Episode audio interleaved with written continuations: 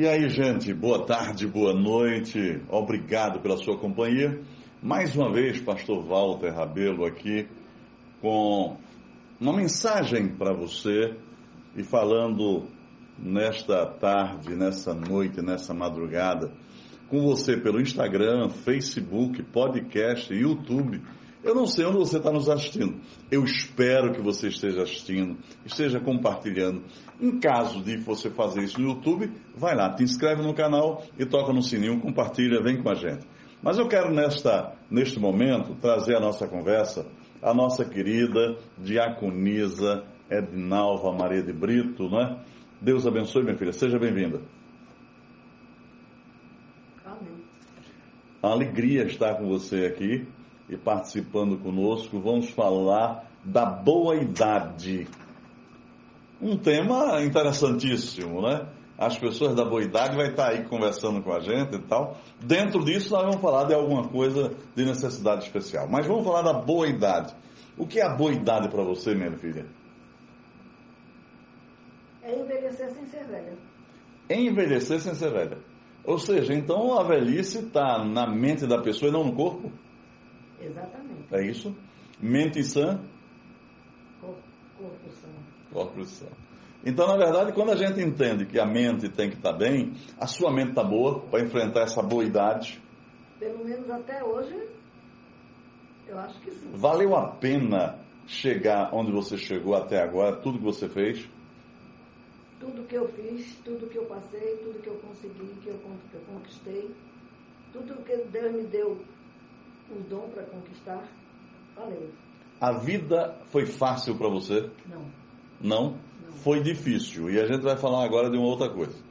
A boa idade, ela traz para algumas pessoas alguns momentos não muito cômodos. Eu não falo desagradáveis, não. Eu falo não muito cômodos. Às vezes é uma dor, às vezes é o reumatismo, às vezes é a coluna, às vezes as pessoas começam a sentir desigualdade do condor. Né? No seu caso, ainda mais especial, e certamente algumas pessoas estão nos assistindo, vão ver isso, que na verdade, no seu caso, nós temos uma poliomielite aos 12 anos de idade. Então, você é portadora de necessidade especial. Fala pra gente sobre isso.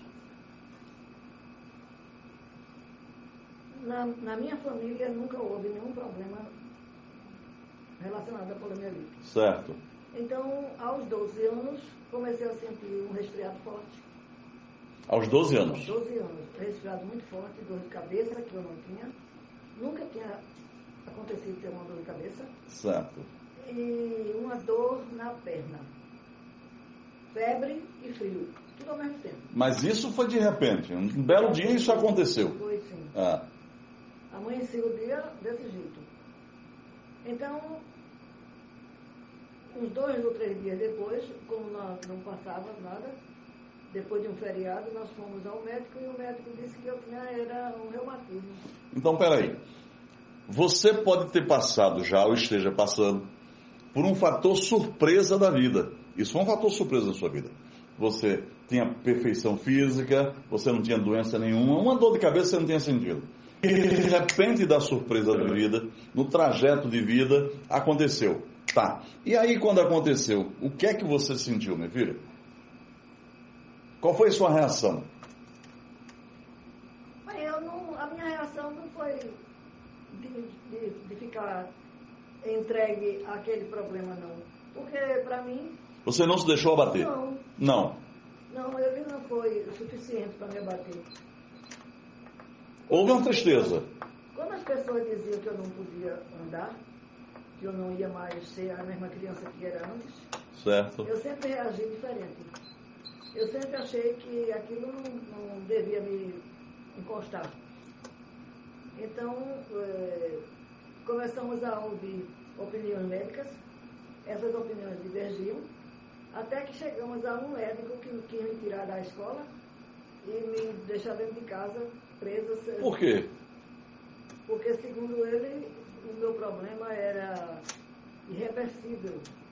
Então eu não, eu não poderia andar. Então chegamos a outro assunto que mais na frente vou pedir o pessoal de assessoramento aqui que coloque uma outra pauta para nós aqui, eu vou trazer esse assunto, sobre a questão da medicina, né? A medicina erra também. Porque o, o que disseram para você, não é? É que na verdade você não teria condição nem de estar visitando, participando de uma escola, era para você perder a sua vida, era para você desistir de tudo. Um médico falando isso. De repente você toma atitude, você enfrenta a barra, diz eu não vou ficar, isso não vai acontecer comigo, eu vou ter uma fé, eu vou buscar esse um outro lado dessa história e você foi e aí. Aí nós fomos a outro médico. Fomos ouvir uma outra palavra. Mas isso porque você estava lutando para sua mãe, dizendo eu não aceito isso. Isso é uma coisa sua. Foi. Ah. Foi, eu lutava quase que sozinha, né? Porque todo mundo dizia que... Até a própria mãe, né, queria acreditar mais no médico que da criança de 12 anos. Mas certamente, ela, né? Ela ficava com pena porque dizia assim, Isso, isso, isso, isso. Aí esse, esse médico, então, me examinou às 18 horas do dia 2 de janeiro. Às 8 horas do dia seguinte eu já estava num colete de gesso. Ele tomou atitude então de colocar você num, colete de E foi gesso, estudar o porquê daquela, daquele problema. mas aí ele quis proteger o teu corpo, a tua coluna, ele quis proteger. Porque ela já tinha saído, já estava Sim. formando um C. Isso. E formava, formou um. Ele parou aquela situação, ela não mais deforma, continua com aquele jeito. Ficou ali. Mas aí, isso. E te- para eu não, não, não ocupar uma cadeira de rodas. A atitude dele era para isso, não ocupar a cadeira de rodas. Mas aí me diga, e isso aos 12 anos de idade. Aí você foi para a escola, voltou, com colete. Com colete. Você foi para o colégio colete. Peraí, peraí, deixa eu dizer uma coisa. A você que está assistindo, perdeu uma perna, quebrou um braço, a, a coluna está ruim, você se tornou um paraplégico, um tetraplégico. Lembre-se, a vida continua. Não pode parar. Gente, é difícil a gente falar disso. Ah, Pode ser que você diga assim, Pastor Walter Rabelo, o senhor está falando isso porque o senhor não tem o problema que eu tenho. Esqueça o problema, chefe. Não vá focar no problema. Busque soluções. Olha aqui, 12 anos de idade, buscou solução, lutou, até contra a própria família. Me parece até que você tem um registro de alguém na família que, em vez de incentivar, lhe trouxe palavras difíceis. Alguém da minha família que. Como é que eu digo? Expressou, Foi, se expressou mal e que me maltratou por causa disso. dizendo o quê? O, o termo era esse, ela- aleijada. Ah, meu Deus, ah, meu Deus, ah, meu Deus. Chegou a esse ponto. Na época, Meu Deus. muito. Não, não, não. Deixa eu só pedir as coisas para a pessoa aqui. Em nome de Jesus, não olhe as pessoas pelo que possa elas ter no seu corpo. Não olhe as pessoas por um, um, um- registro físico que não é normal. Não é defeituoso, é porque não é normal, é atípico, não é típico. Então não olhe as pessoas assim. Olhe as pessoas como eu olho para ela, o carinho que eu tenho, uma irmã que Deus me deu, uma colega, trabalhamos juntos, diretor de colégio, né, na parte de, de, de escritório de advocacia, uma pessoa que está comigo. Eu olho para ela com amor, com carinho, pelo caráter dela.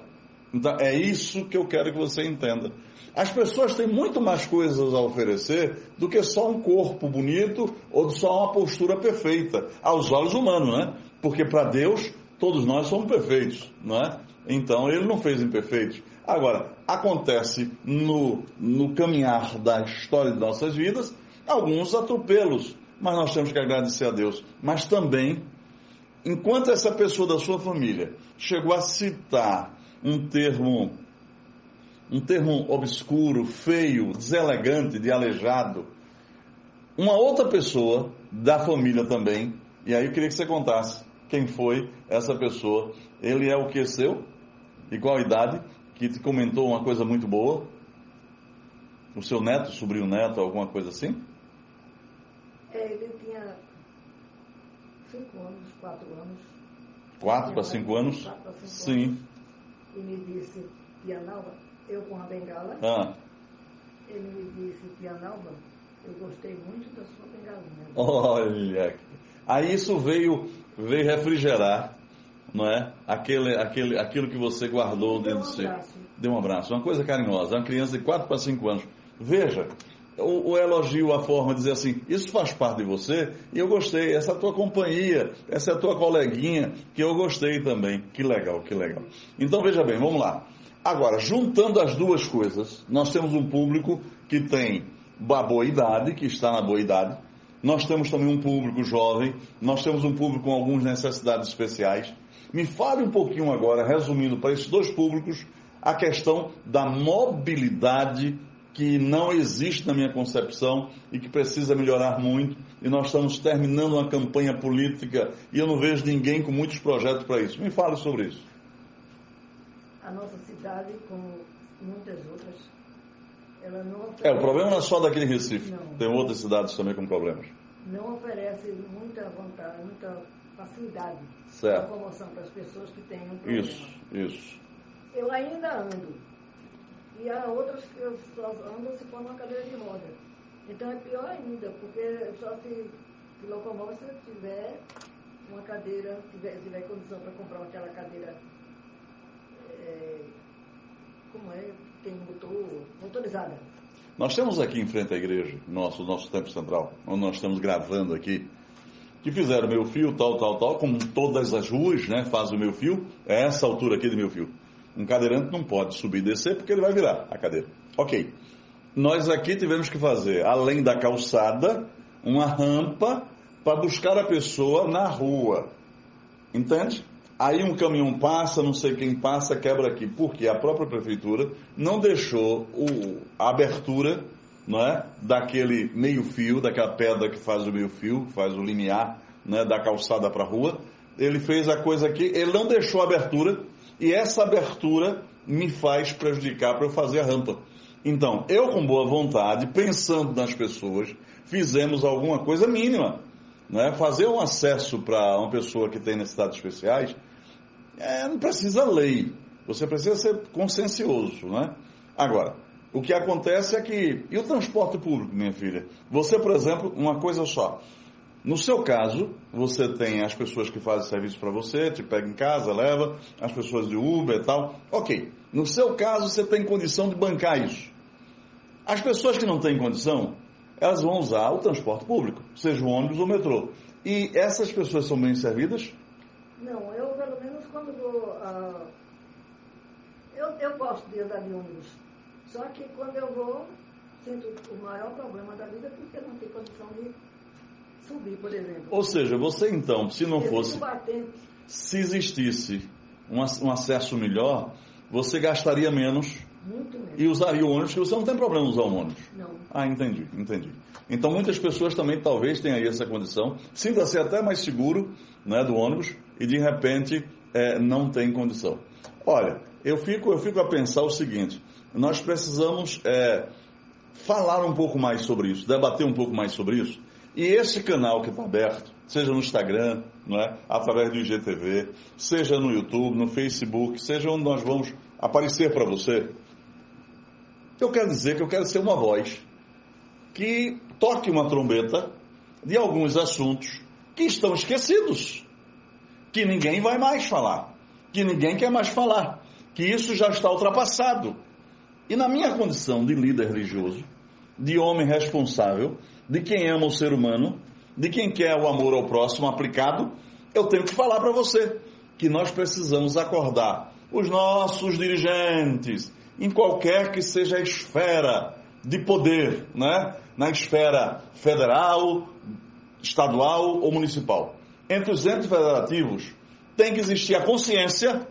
Ei, você que é candidato ou você que vai se eleger, em nome de Jesus, tenha responsabilidade por essas pessoas, por essas vidas. Ei, eu estou te cobrando. Vai lá e diz: o pastor Walter Rabelo está cobrando. É um direito meu, de cidadão e de líder, representar um povo. As pessoas que não podem falar, que não têm oportunidade. Ei, acorda!